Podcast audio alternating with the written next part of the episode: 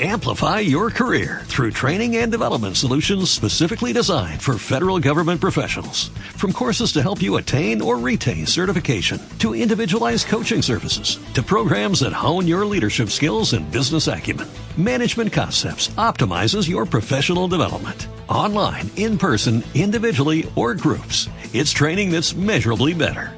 Learn more at managementconcepts.com. That's managementconcepts.com. Hola.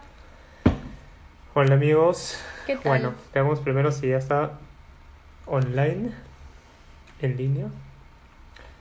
Eh, No sé. ya ni- sí, ya estamos. Bueno, buenas noches. Aquí. Este, nueva entrevista online, bueno, nueva conversación, ¿no? Así es. Eh, la cuarentena se extendió. Bueno, ya todos creo que sabíamos que la cuarentena se iba a Prolongar, sí. dos semanas más. Así es. Esperemos de verdad que, que, le estén, que estén bien y que, y que bueno, que estén lo mejor que puedan, ¿no? Creo que es lo que todos, lo que todos tenemos que hacer ahora es estar lo mejor que podemos. Así es. Este, Bueno, hoy día- día, hoy- este, vamos a entrevistar a una actriz que admiramos mucho. Eh, de hecho, creo que es la única actriz hasta ahora que hemos entrevistado, ¿no? Sí, definitivamente. Eh, espero. Em, hemos entrevistado a un actor, pero no a Ujú. una actriz. Y bueno, eh, para nosotros no había duda de que teníamos que entrevistarla a ella. Em, ya más adelante sabrán por qué, pero vamos a entrevistar a Liliana Trujillo. Es una actriz que, bueno, como les dije, admiramos mucho. Este, mm, ha tenido una trayectoria larguísima. Y bueno, ahí antes de cada conversación investigamos un poco sobre, sobre los invitados.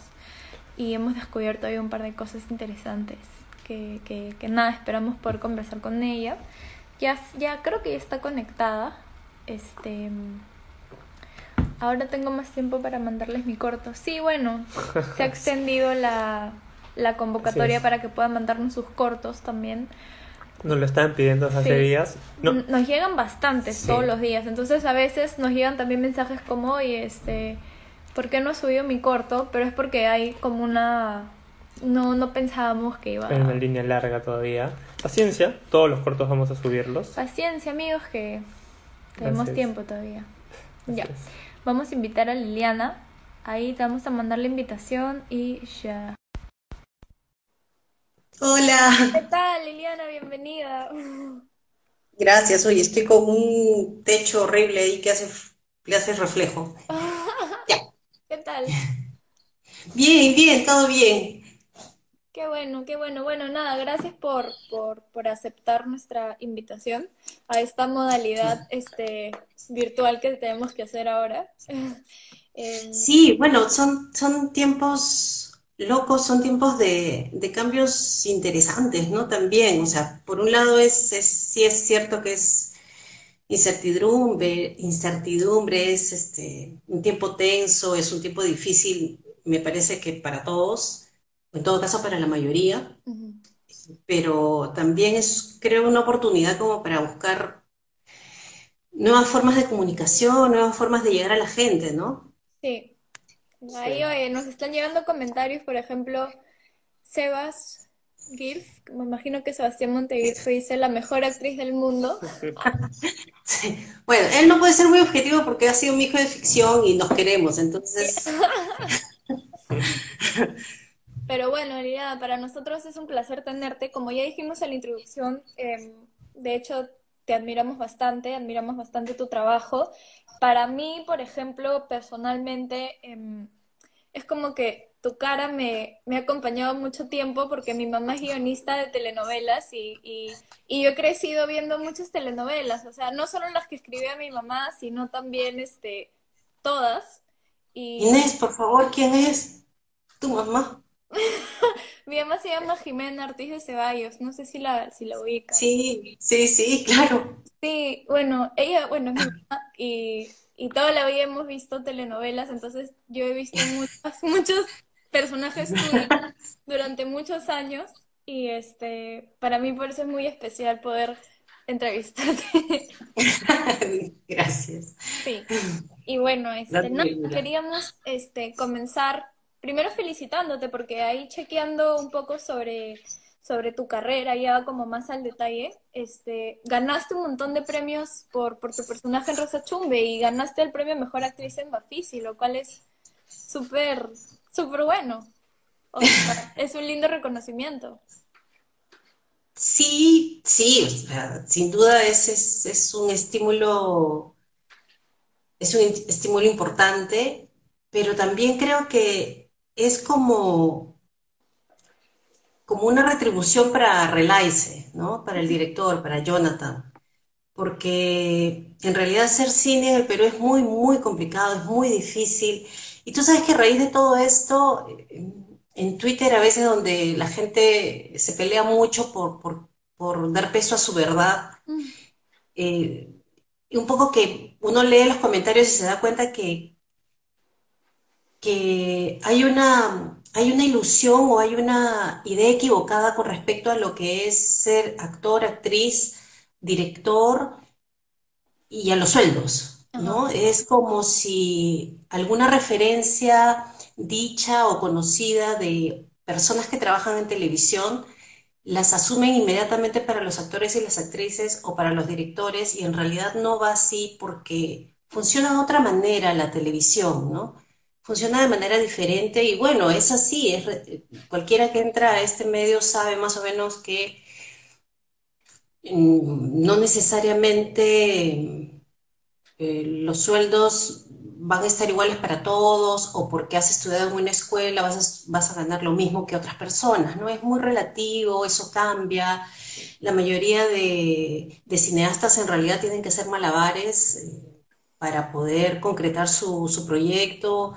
Eh, Jonathan Relaise, por ejemplo, hipotecó su casa y no es el primer caso, ¿no? Hay Gloria del Pacífico el director también tuvo que hipotecar su casa, venderla y todo lo demás. Entonces, y los sueldos tampoco es que sean un escándalo, ¿no? Entonces, es, a veces es simplemente apostar por un guion, por una historia, por un personaje, y, es eso, básicamente. Yo creo que los premios que ha recibido la película y los premios que, que me pudieron dar por, por el personaje son básicamente al, al guion que escribió Relaise, ¿no? Porque si él no hubiera tenido esa visión, eh, se hubiera podido hacer,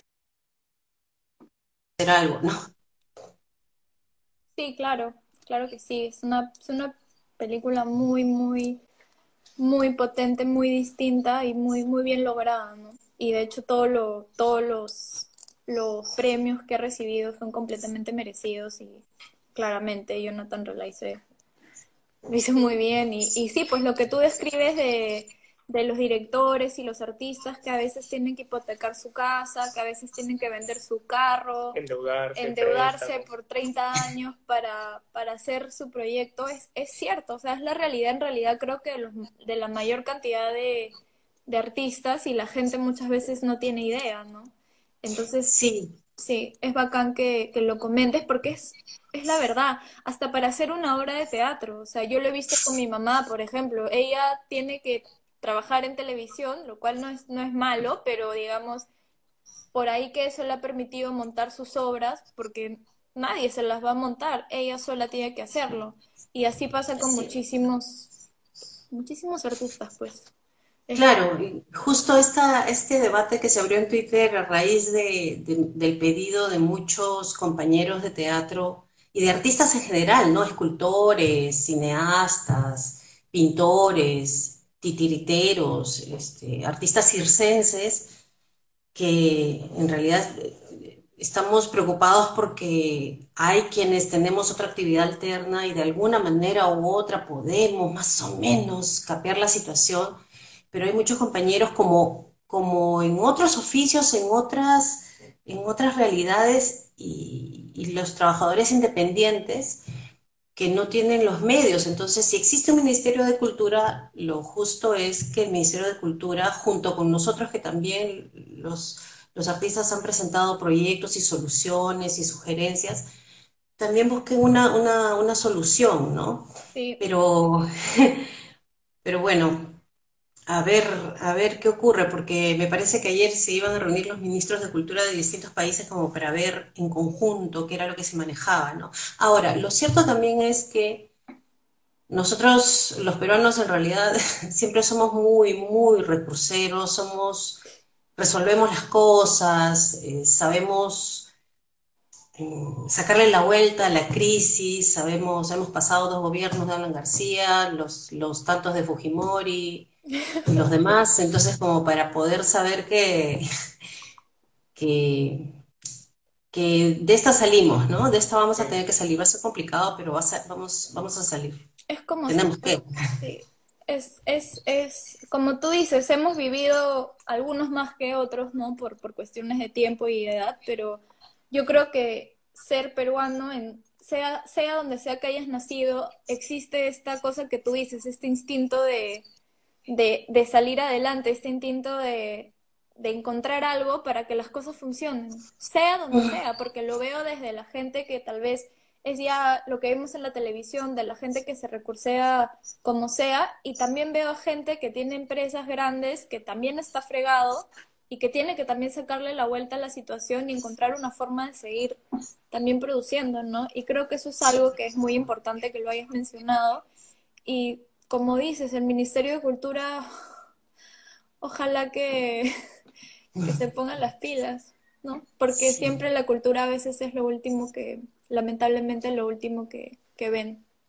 Sí, y justo ahora es lo que se está viendo, ¿no? De alguna manera se está consumiendo más en este tiempo de cuarentena, ¿no? Películas, conciertos, Teatro. obras de teatro, o Libros, sea, música, sí. libros, exacto, música. Entonces, eh, hay un aspecto de- de- del ser humano que necesita ser alimentado, ¿no? Que necesita, el arte une generalmente piezas de uno mismo, el arte te permite, es un espejo, ¿no? Es un espejo de la sociedad, es un espejo de uno mismo. Entonces, eh, se vienen tiempos difíciles para todos y creo que es justo mencionar que todos también, dentro de todos estamos los artistas también, ¿no? Muy importante. Los artistas y también las empresas que por ahí que también promueven el arte, ¿no? Y Claro, y, por cierto, todos mis compañeros, todos mis compañeros técnicos, ¿no? Toda la gente de producción, cámara, luces, sonido, maquillaje, vestuario, peinado, catering, transporte, todo, tantos, tantísimos compañeros que, que uno a lo largo de las producciones va, va queriendo, va estimando, va apreciando por el esfuerzo que se ve, ¿no? Entonces, este, somos muchos, somos muchos, no, no solamente los artistas que damos la cara, sino gente que, que está, que, que- cuyo trabajo es, es primordial y es esencial también, ¿no? Y al igual que, que el nuestro, que de repente es un poco más conocido, ¿no? sí. Bueno, Liliana, ya intentando pasar a otro, a otro momento de... Sorry, sorry. No, está bien, está bien que hayamos hablado de eso, está muy bien. La, la Este, coyuntura y el día en- que se ha alargado la cuarentena, además, así que había que, había que hablar un poquito sobre eso, de todas maneras. este, pero bueno, ahora ya, Ya, ya otra cosa. reseteamos. Este, quería conversar contigo sobre, ahí investigando un poco sobre ti, me di cuenta que tú habías estudiado antes de, me parece que antes de actuación estudiaste educación. Ah, lo que pasa es que yo estudié teatro en un año en la Escuela de Arte Dramático y en la época que yo estudié estaba en conflicto el uso del espacio de la, del Parque de la Exposición. Entonces la municipalidad se lo quería apropiar y la escuela lo tenía. Entonces yo llevé un año allí y en realidad este, necesitaba a mi familia, que en esa época me, me apoyaba económicamente, obviamente, eh, necesitaba un poquito más de rigor, necesitaba un poquito más de continuidad en los estudios. Entonces, por eso postulé a la Católica, el TUC, y ahí ingresé, terminé, estuve, hice un taller con Alberto Isola y al poco tiempo, o sea, estoy hablando del 94, 95, mm, ocurrió el- durante el gobierno de Fujimori, este, y la crisis y todo, hubo un tiempo complicado para todas las artes y, y no se, no se hacían ya muchas producciones, ¿no? De televisión, porque hasta ese momento se hacían las novelas de Michelle Gómez, ¿no? Los de arriba y los de abajo, los unos y los otros, todo se compra, todo se vende. Todas las catafilas de, de, de telenovelas que por suerte pude participar y, por ejemplo, pude ahorrar. Y yo en mi inconsciencia, en mi madurez, decía, ¿De qué desempleo me hablan? ¿Cómo me han dicho que los artistas no tienen para vivir? Si yo estoy ya cuatro años trabajando y no sé qué, ¿no? La, un poco la, la autosuficiencia, qué sé yo, hasta que vino este, este momento y ya no hubo nada, ¿no? No hubo producción nacional, muy difícil hacer teatro, muy, muy difícil. Y, entonces tuve que buscar otra alternativa y comencé a enseñar teatro para niños. Y obviamente ahí me di cuenta que no era solamente ser juguetona o, proponer dinámicas o entender y comunicarme bien con los niños, ¿no? Entonces ahí fue cuando entré al UNIFE a estudiar y terminé la carrera de educación inicial y trabajé como cuatro años en aula con niños de tres y cuatro años básicamente y, y después ya en realidad lo dejé pero para tomar el rumbo ya de a nivel universitario, ¿no? Y, talleres de actuación, básicamente. Qué chévere. Y, y, qué bueno que, bueno, es un como tu caso de que pudiste ahorrar siendo actriz es algo nunca antes escuchado, creo, acá, pero como es increíble. Lo que pasa es que, eh, lo que, pasa es que fue fortuna porque todititas las novelas de Michelle, los de arriba, los unos, este, eh, fueron como cuatro o cinco novelas que fueron seguiditas y cada una duró como siete, ocho meses, una cosa que era loquísima porque además las novelas duraban generalmente dos meses, tres meses, pero estas duraban seis, siete, ocho meses y se cumplía con la ley del artista, entonces al igual que ahora lo hace Michelle Alexander, pero en esa época CTS, vacaciones, aguinaldo, entonces yo obviamente estaba soltera, entonces podía permitirme, vivía la casa que era de mis padres, entonces no, no tenía mayor gasto, ¿no? Pude, pude ahorrar y con eso pagar los estudios del UNIFE, ¿no? Claro, Porque si no, también, si no hubiera tenido esos ahorros, en realidad hubiera sido bien complicado también que pueda pagarme la universidad, ¿no? Claro, claro.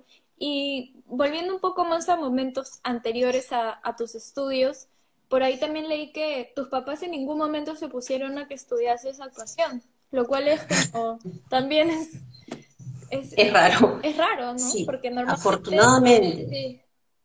Mira, lo que pasa es que, voy a ser honesta, yo he sido en el colegio muy, muy relajadita, muy relajadita. No era malcriada, pero sí era muy distraída, muy conversadora, no retenía, no cumplía con las tareas, o sea, era, digamos, era un calma libre, un espíritu libre. Entonces,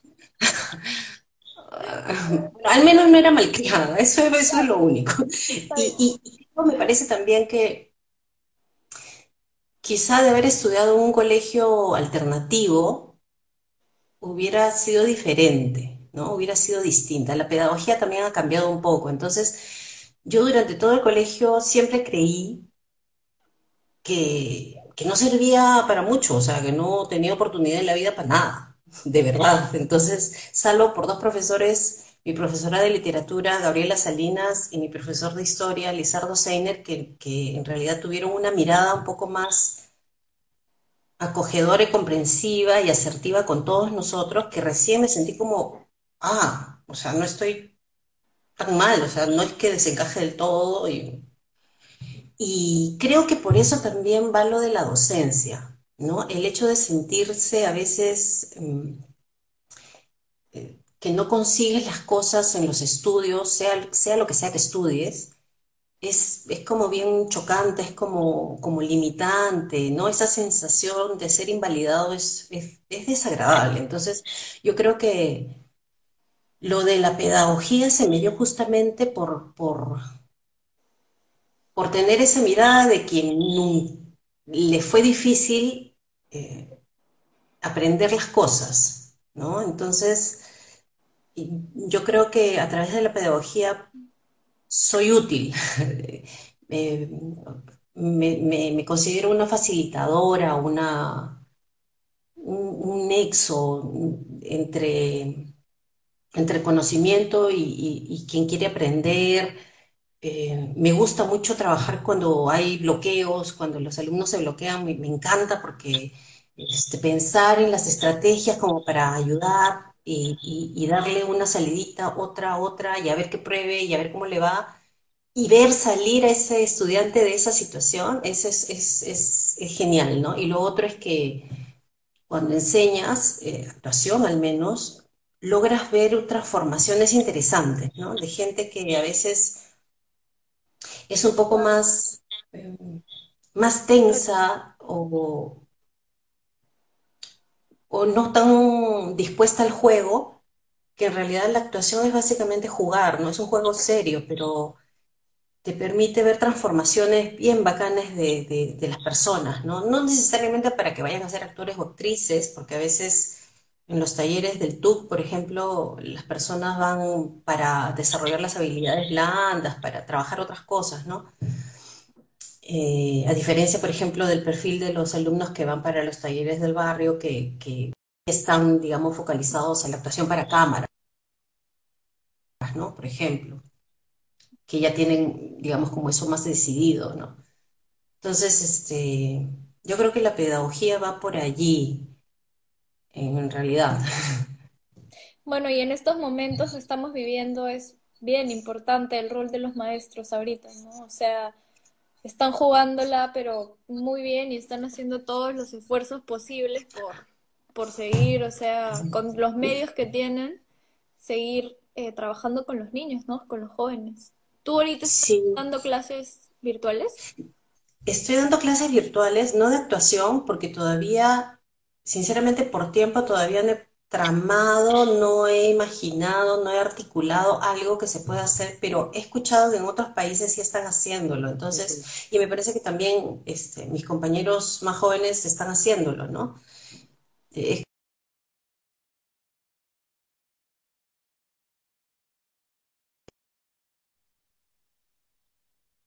habilidades profesionales en, en Cibertech, que son alumnos para alumnos de distintas carreras, ¿no? De sistemas, contabilidad, marketing, negocios internacionales. Entonces, tienen otro perfil, ¿no? Y digamos, esto va más orientado hacia las habilidades expositivas, ¿no? ¿Y Pero sí es, es un reto porque tú ves conectados, pero no sabes si están ahí, si han ido a tomar cafecita, a desayunar, a tomar, a almorzar. Entonces, ay, Dios, necesitas más, un poquito más de energía para eso, ¿no? Claro. Sí, pues ponte este. Nosotros íbamos a empezar un taller en nuestro espacio con, Ramón García. Oh, sí. Y, y bueno, se, se, quedó ahí, ¿no? Tres semanas. Mm. Iba a durar, iba a durar un, un, año, creo, entero. Y me parece que duró tres semanas nomás por... Bueno, pero por la cuarentena. Por la cuarentena, sí, claro. Pero sí, o sea, nosotros nos hemos estado preguntando cómo sería un taller de actuación a través de una máquina, ¿no? Es un poco, porque taller de guion lo puedo entender, taller de, cosas más técnicas lo puedo entender, pero un taller de actuación... Mira, yo creo que obviamente concebido la actuación como, como un trabajo en grupo difícil. Sin embargo, para un trabajo más personalizado de uno a uno, ¿no? Sí se puede hacer, ¿no? Porque finalmente es cuestión más o menos de, de observar el ejercicio, la dinámica que está haciendo, cómo interpreta el texto, la información que está sacando y por ahí se puede hacer. O sea, es más personalizado, creo, lo que se tiene que apuntar, me parece. Claro, claro. Por ahí de a dos, pero, o sea, definitivamente no puedes, no sé, no es que no puedas, o sea, es cuestión de buscar a ver de qué manera dos o tres actores pueden hacer la escena, aunque es un... Eh, pero a ver. Sí, pues está, está nos tenemos que ir adaptando poco a poco, ¿no? A, o sea, así nos caracterizamos los humanos por evolucionar y tenemos que evolucionar como sea. Sí, sí, y, sí. Y te quería preguntar si tu, tus estudios de, educación te sirvieron luego para tu, tu carrera de, actriz. O sea, ¿te, ¿te, ha servido de algo esa formación? De, como actriz, ¿no? A ver, sí, sí, sí, sí, Lo que pasa es que sí creo que todo se capitaliza, ¿no? Absolutamente todos los saberes se capitalizan, creo. desde que sabes eh, manejar Excel, hasta que sabes hacer chocotejas, hasta que sabes actuar, hasta que sabes este, hacer un programa, o sea, todo se capitaliza, todos los saberes se pueden, se pueden usar en determinados momentos, ¿no? Lo de actriz para la educación, bueno, me, sirvió lo lúdico, ¿no? El juego, la capacidad de trabajar en equipo, la capacidad de escucha, ¿no? Que es, es primordial en la actuación. Si no escuchas al compañero, pero escuchar no solo con el oído, sino, digamos, con los sentidos, eh, en realidad tampoco te puedes acercar al alumno, ¿no? Porque a veces hay, hay situaciones en las que de frente no te dicen no entiendo o no puedo o tengo miedo, ¿no? O me siento inseguro, sino que corporalmente se van a manifestar, vocalmente también, y es a través de esa escucha que ya el entrenamiento como actriz me dio que por ahí puedo, a ver, abordar algún, algún caso, ¿no? Alguna situación. Perdón.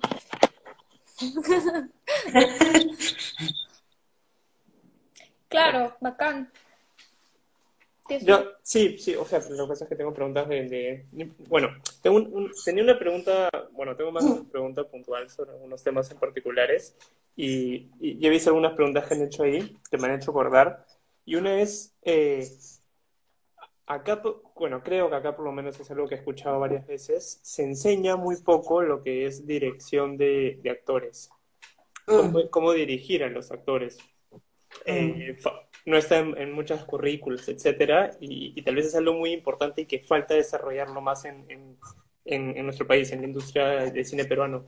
Eh, digo esto para, para preguntarte, eh, para, para próximos directores, ¿no? ¿Cómo te gusta a ti como actriz, en todo caso, como gusto, como necesidad para poder sacarte el jugo o que te sientas cómodo en el espacio, en el set? Eh, ¿cómo, digamos, sientes que debe encarar un director a sus actores, a sus actrices, para, para llevarlos bien y, y- que les sirva para poder, este, para que el actor explore lo que tenga que explorar, desarrolle, mm. etcétera, ¿no? Mira, yo creo que es, es una de las cosas que, que he aprendido con el, con, con el ejercicio, es que son bien importantes los ensayos. Los ensayos previos a grabar una escena en tele, los ensayos previos a filmar una película. Porque de esa manera los actores y el director pueden, como que pueden más o menos ir sondeando y tener claro qué es lo que pretende el otro. ¿no? Entonces, el director me parece que a través del ensayo puede darse cuenta si yo, por ejemplo, soy una actriz que necesito imágenes o necesito sensaciones y a través de ellas poder trabajar. Y, también la actriz o el actor puede identificar del director si le gusta que uno improvise, si le gusta que uno pruebe, le dé como tres, cuatro posibilidades para hacer un texto y, y de esa manera vas construyendo en conjunto. Entonces, creo que a lo que me estoy refiriendo es la escucha. Otra vez, o sea, es como... Yo por las instrucciones me doy cuenta qué es lo que pretende el director. Si no me es claro, este, eh, seguramente él me dará alguna imagen, alguna sensación, y de esa manera yo ya puedo saber cómo él tiene más o menos la idea, ¿no? Y de la misma manera él también. Y, y también me puedo dar cuenta que si no le gusta que uno este, sugiera ni diga uno, dos, tres, tengo para darte uno, dos, tres, cuatro cosas. No, hay directores que no, no, así nomás, gracias. Linda tu propuesta, pero no va. Entonces, eh, creo que es, creo que es básicamente la escucha, ¿no? Y la claridad. Eh, con, ahorita estoy repasando en mi cabeza con, con quienes he trabajado. Aldo Salvini, por ejemplo, escucha muchísimo, ¿no? Escucha muchísimo. Michelle Alexander, cuando, cuando te escucha, cuando te dirige una escena, también.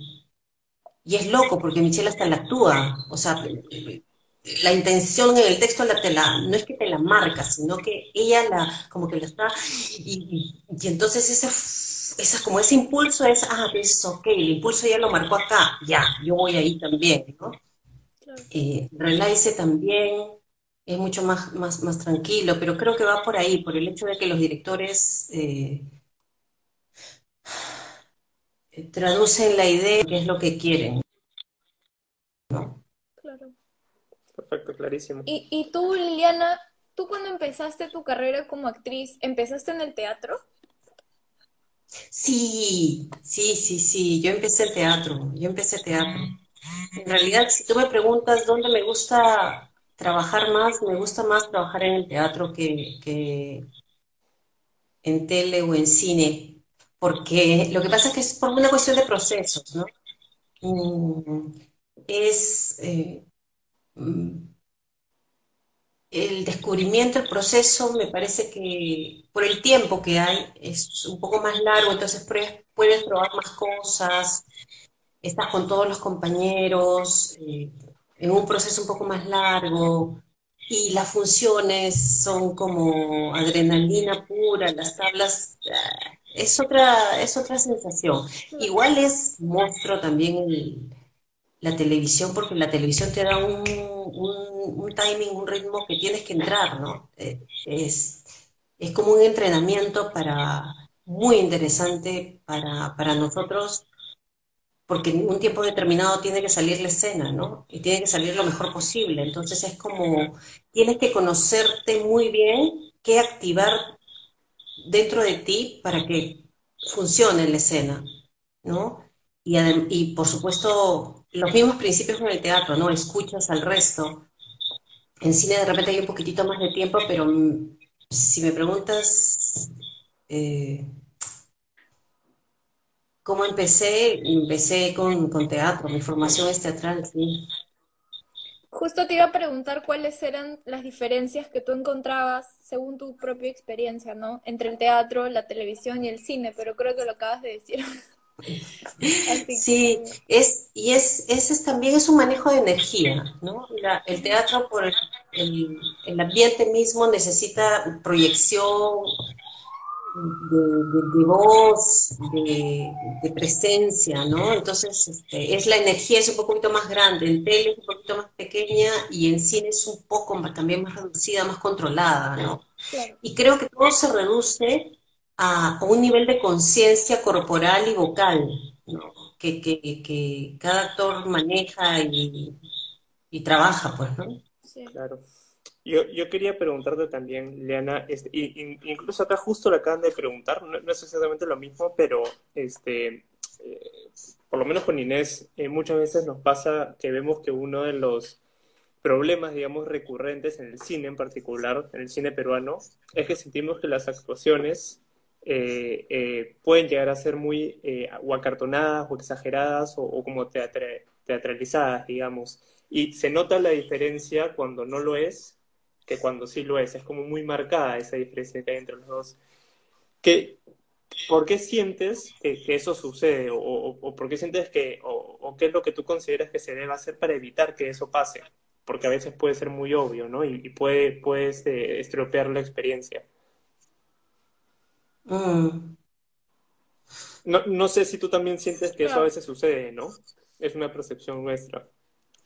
Tal vez, tal vez. Sí, no, sí, sí, sí, sí es posible, sí es posible. Yo creo, por un lado, que está ahí el, el nivel de dirección de, del director, ¿no? De poder decirte, bájale un poquito, bájale un poquito. Una de mis primeras experiencias fue en Ojos que no ven, con Lombardi, y yo no había trabajado con él, ¿no? Y sin embargo, obviamente te dicen, vas a trabajar con Lombardi, es como que, me muero.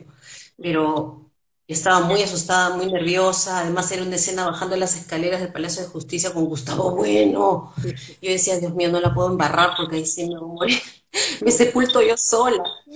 y, y cuando hice la primera escena, y me llevaron al monitor, yo me vi y era un solo de gestos desaforados, desapados, porque claro, yo venía de teatro, entonces, y además yo decía, la cámara va a estar acá y nos va a ponchar bajando, entonces tengo que hacerlo grande para que se vea, porque si no, no se va a ver, yo mi cabecita, pobrecita, como si no existiera el primer plano, pues, ¿no? Entonces, este, cuando me vi en la cámara, ¡ah!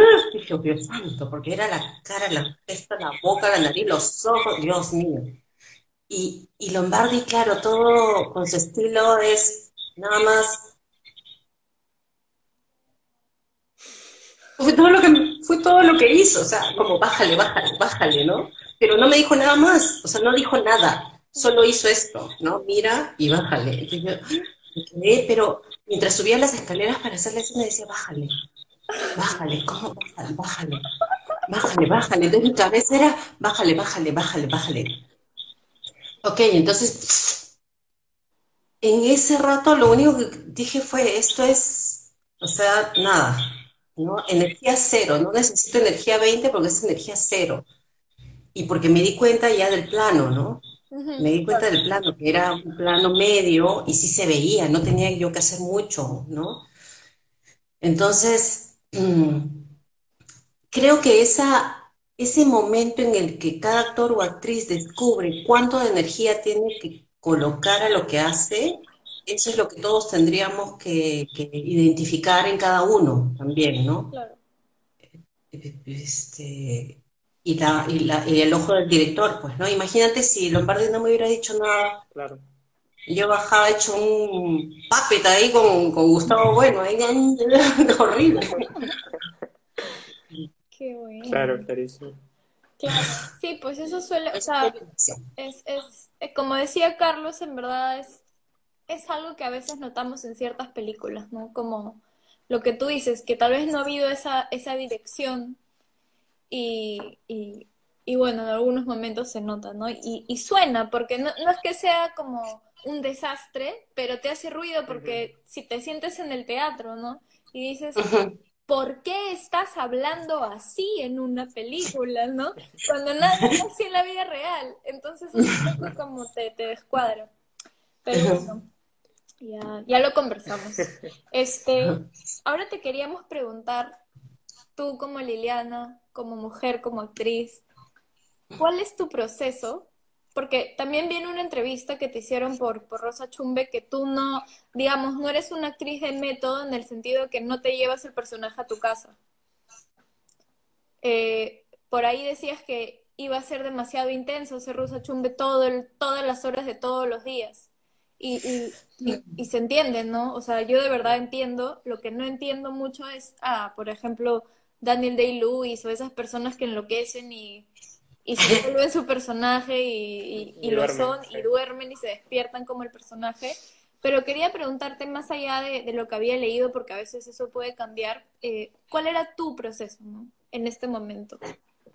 Mm, bueno, yo parto bastante del guion el guion o la obra de teatro, el material escrito, ese material sí lo, lo analizo y lo veo, lo reviso y lo, releo 1500 veces y anoto y saco. Y después cuando se ensaya, también voy anotando las cosas que voy encontrando, ¿no? Que voy encontrando en mi interacción con mis compañeros y que voy encontrando yo también personalmente y lo que me va diciendo el director. Entonces, de acuerdo a eso, voy acomodando. Ahora, mm, si bien es cierto, no es que yo, por ejemplo, como actriz, eh, me vaya a dormir con el personaje y todo el día me quedo en personaje, no significa que durante el día no esté pensando cómo puede ser mi personaje, ¿no? Que, cómo podría comer, cómo podría sentarse, y de hecho lo pruebo, ¿no? De hecho lo, pruebo, digo, o me lo imagino, y después en el ensayo lo llevo a ver si es que resulta o no, o como propuesta para, para una escena en tele o en cine también, ¿no? Pero básicamente es el texto y después, eh, yo me acuerdo mucho cuando hicimos el taller con Alberto Isola, que casi casi fue saliendo del TUC, o sea, 1994, 95, una cosa así, o 95, 96, me van a matar mis compañeros. Este, una vez Alberto me dijo, a ti te gusta hacer monstruitos, monstruitos te gusta hacer. Y yo no le entendía. Y, justo ahora para la, para, para la conversación estaba pensando, ¿qué habría querido? ¿Por qué decía Alberto esto? Y creo que tiene que ver porque a mí muchas veces me, me llama componer con el cuerpo o componer con la voz. Entonces, a eso es que creo que Alberto decía tus monstruitos, porque claro, cada vez que trabajábamos en el espacio, yo salía con la caminata, con la cosa, con la, todo así teatral. ¿no? Entonces, este, creo que es, eh, creo que es, es ese también el llamado que siento cuando abordo un personaje, ¿no? O sea, corporalmente, ¿qué puedo cambiar? Vocalmente, ¿qué puedo cambiar? Y, y, después en el día ir pensando cómo lo hago, ¿no? Y, el, y la forma de trabajo es básicamente el guion y de ahí ir probando, ¿no? Claro. Ir probando. Y de ahí también leí que, perdón, leí que yo siempre pregunto igual, porque como leo y veo entrevistas, a veces la gente escribe otras cosas, o uno nunca sabe. Este, pero que para ciertos papeles, por ejemplo, en el caso, no sé, creo que ahí hablabas de Rosa Chumbe, eh, momentos en los que, por ejemplo, ella está caminando por la calle, tú decías que tú, cuando entrabas en personaje, hasta te ponías a pensar lo que ella hubiera pensado mientras caminaba por la calle. Sí, claro, porque de todas maneras, o sea, hay una, hay una construcción física y hay una construcción psicológica también, ¿no? O sea, por algo el personaje dice las cosas que dice y hay una forma cómo las dice, ¿no? Y por qué las dice. Entonces sí creo que es importante, mientras estás actuando o ensayando, ubicarte en esto de eh, como es que es como, es como medio esquizoide el asunto, porque estás pensando en el texto como personaje y a la vez estás fuera diciendo, acá no me va a dar la luz, mi compañero de audio no va a llegar con el, con el boom, tengo que esperar dos pasos para llegar hasta allí. Entonces es, este, es como dos pensamientos a la vez, pero, pero sí, sí, sí funciona así, ¿no? Sí funciona así. Mientras, por ejemplo, mientras yo caminaba con, como Rosa Chumbe y mientras me cambiaba los zapatos duros, eh, estos de policía de charol, pesados, y, y, la casaca y el pantalón que era áspero, yo ya iba sintiendo un poco la, la, esta cosa de, Rosa que era como que, oh, la vida no vale nada, yo no quiero vivir, no quiero estar acá, déjenme, trae mi trago y se, se acabó, ¿no? Entonces, eh, me acuerdo que mientras caminaba por las calles de Surco, Guille García, el camarógrafo, estaba haciendo el Steadicam delante mío, y la, y la caminata, porque fue una de las primeras veces que hicimos la caminata, la, la caminata salió, que era tipo elefante, ¿no? justamente esa era la sensación de, Rosa pesada, ¿no? Su, carga era muy pesada. Entonces la caminata era así y a la vez me acuerdo que pensaba qué hay para comer y dónde voy a chupar y lo otro era si me muevo para la derecha, para la izquierda, pierdo la luz y Guille, no, me tengo que demorar un ratito porque Guille no me va a poder seguir o tengo que darle tiempo para que se acomode. Entonces era como los pensamientos al mismo tiempo, ¿no? Como se te divide en dos la cabeza. Sí, pues sí, sí, es, es un poco así. Y, y, todos los actores trabajamos así, en realidad, ¿no? Qué, qué bacán, qué loco. Y, y Liliana, para, para Rosa Chumbe, que, que dicho sea de paso, creo que es eh, uno de los grandes personajes no reconocibles del cine peruano, que, de hecho no, no, no hay muchos, y, es uno de los principales, este, eh, lo, cual digamos es buenísimo. Este, pero lo que quería saber también es si tuviste alguna inspiración eh, o alguna, alguna o algunas referencias para construir este personaje particulares, ¿no? O si fue algo que, te fue surgiendo conforme a Sí, Relaice me dio, Relaice me dio dos películas, tres películas para ver. Una era de los hermanos Dardenne, El Hijo. Eh, la otra era de Harvey Keitel, una película con Harvey Keitel que era muy, muy violenta, muy impulsiva, mucha agresión, mucha acción y otra era una mexicana, no me acuerdo ahorita el nombre, pero muy fuerte, muy rara. Y él, claro, me, aclaró que no era, que en realidad no estaba esperando que yo le hiciera tal cual, pero que era esa la sensación, era esa la atmósfera y, y, y en realidad con el guion y con esa información que ya me dio Relice, que como ves, como director me estaba dando las indicaciones necesarias, ¿no? Porque para, para la película y para estos personajes, Relice funcionó y trabajó de una manera que nunca nadie había trabajado con Cindy y conmigo, que no nos dio antecedentes, no, no ensayamos antes de las escenas, sino en el momento de grabar las escenas. Y eh, fue básicamente esta sensación de hartazgo, de cansancio y las imágenes o atmósferas que habían quedado de esas películas que él me, me, mencionó, ¿no? Me, pidió. Perfecto. Quería, bueno, tenía, tenía otra pregunta más este, antes de, de, el pase de Inés, este, y era, eh, me parece haber leído también en alguna entrevista que te han hecho, este, la importancia o bueno, la conversación que hubo fue en, torno a lo que es ser un actor o una actriz secundaria. Y lo importante es que son, bueno, o, actriz o actor de, soporte, ¿no? También se le llama. Este, eh, que tú tienes grandes papeles también como actriz secundaria. Este, que, ¿Es un rol que te gusta en particular a ti? ¿Es, es algo que, que, sientes que es muy importante para la película y, y que incluso a veces puede ser eh, no, sé si más importante que el protagónico, pero que impulsa por completo ese protagónico. Sí, lo que pasa es que sinceramente creo que no hay personaje chico. No. Existe, no existe personaje chico. Eh, los personajes protagónicos son tan importantes como los personajes secundarios o los personajes de reparto. Y los personajes de reparto son tan importantes como el protagónico, porque no, uno no funciona sin el otro.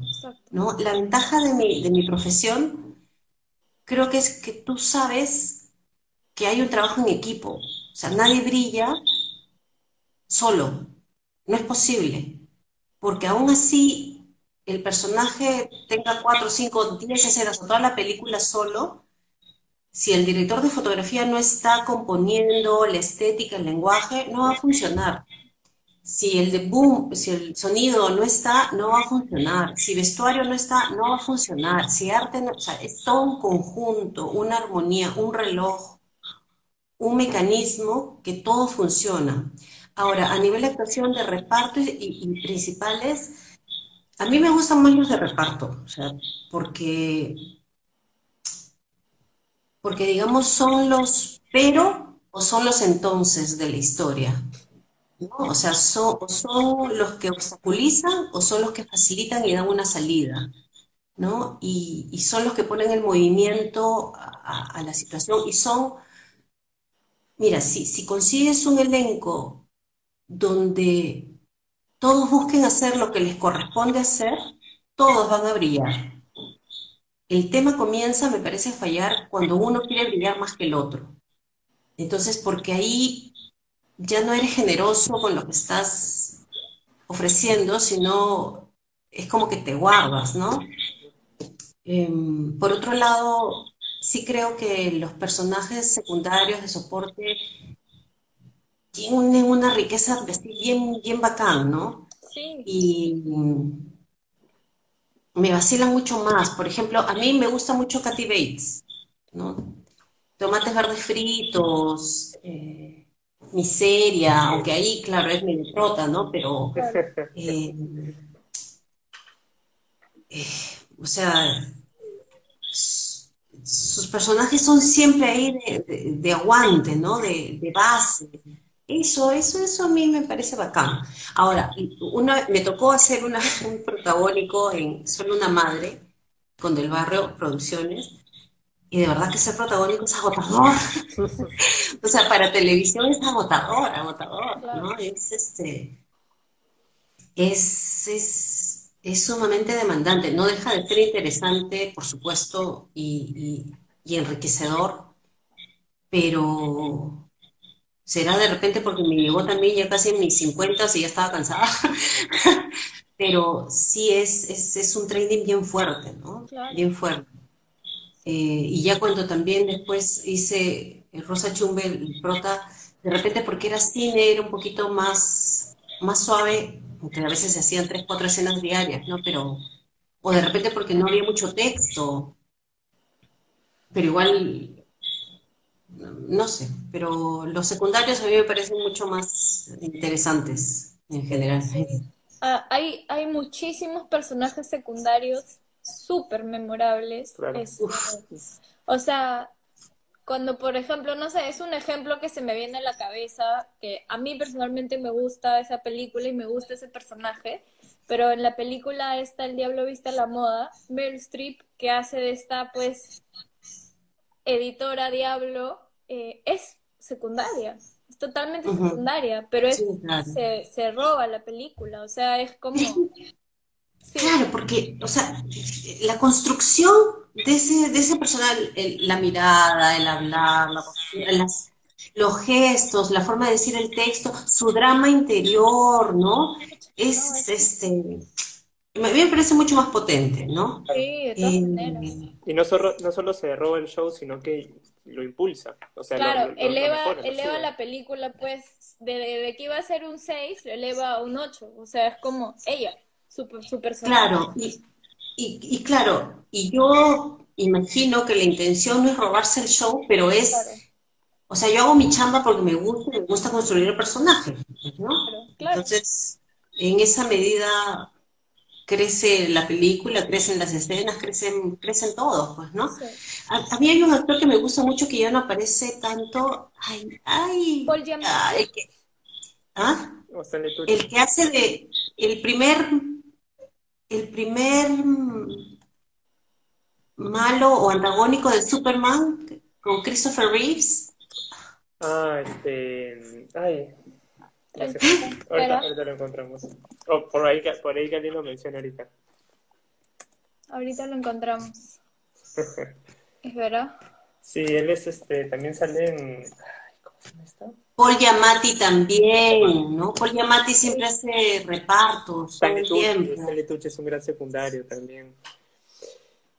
Hay algunos, hay algunos actores y actrices que, que sí, pues, que, son reconocidos y reconocibles como, como actores de reparto y, que todos, o sea, justamente... Timothy, no, Timothy Hutton, me, me, fui muy atrás. No, este...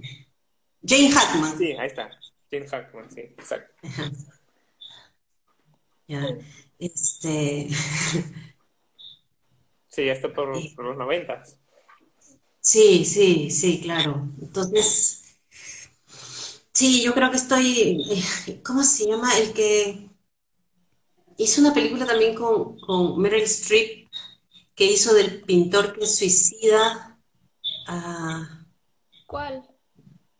Que, que, la película también era con Julianne Moore.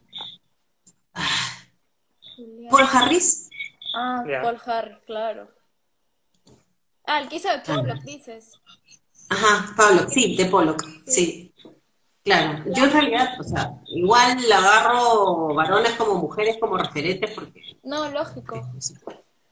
No, sí, o sea, y hay muchos casos, y me imagino que le pasa a muchas personas, cuando ves una película X, pero ves, o sea, ya el protagonista será tal, pero ves a ese personaje secundario que sale en muchas películas y de por sí solo verlo dices ya me voy a quedar viéndola porque este este señor o esta señora eh, él sale y me quedo a verla porque es un clásico. Jeffrey Rush. Ajá, claro. Jeffrey Rush. acá también. Eh, sí. sí. hay varios. Y varias también. Sí, sí. sí. Bueno, Liliana, lamentablemente queda poco tiempo, este, quedan siete minutos que podemos ir conversando. Eh, te quería preguntar, ¿cómo veías tú el panorama del cine en el Perú ahora? ¿Qué, qué es lo que, que, crees que vaya a suceder? O pasamos a otra pregunta.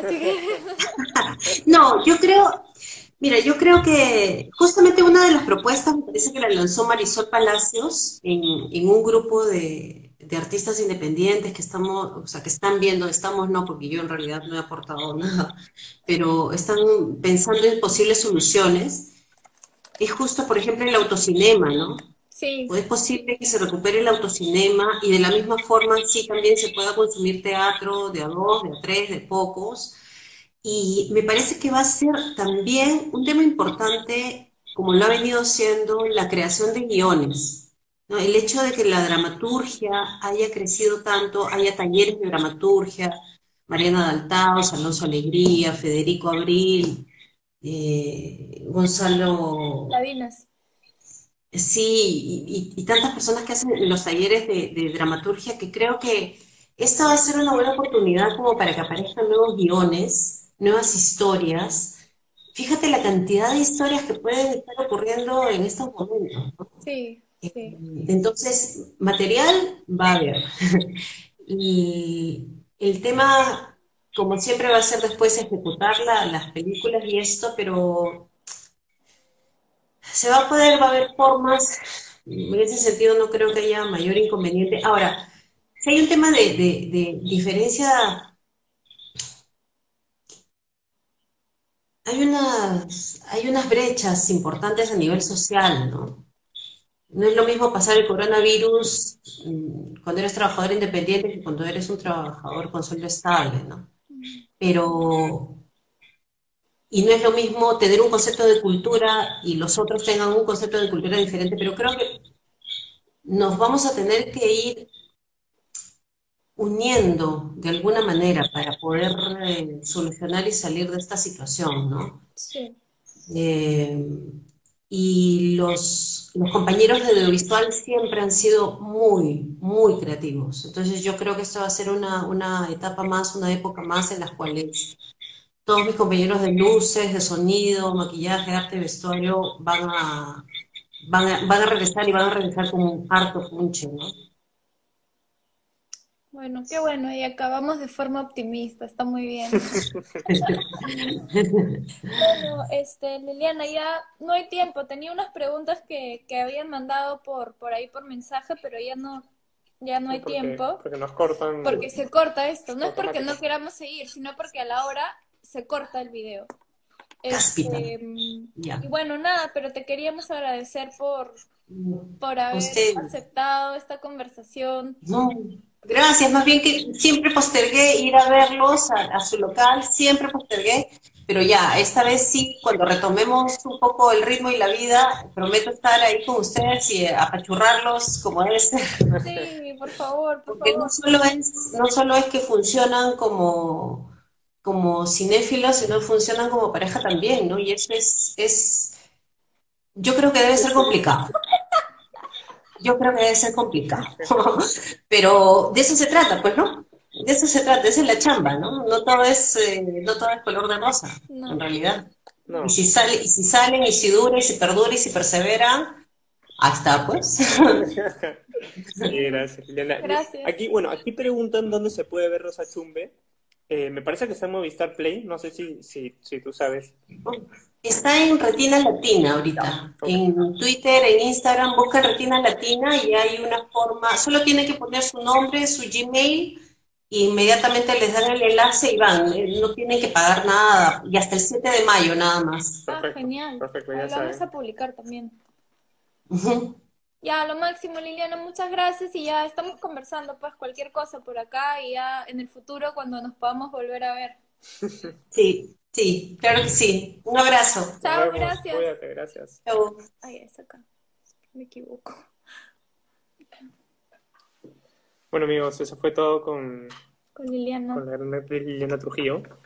Este. Muy bonita conversación. Muy bonita conversación con ella.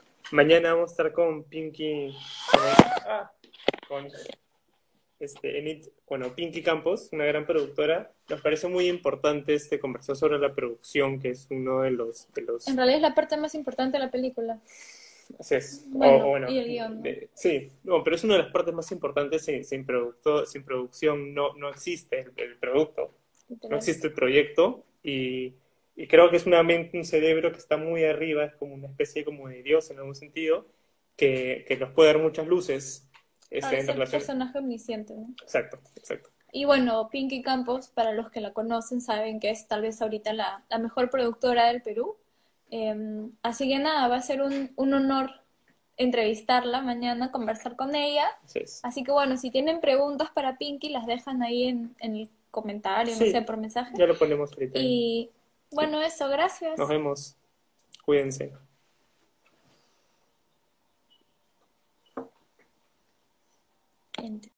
Amplify your career through training and development solutions specifically designed for federal government professionals. From courses to help you attain or retain certification, to individualized coaching services, to programs that hone your leadership skills and business acumen, Management Concepts optimizes your professional development. Online, in person, individually, or groups, it's training that's measurably better.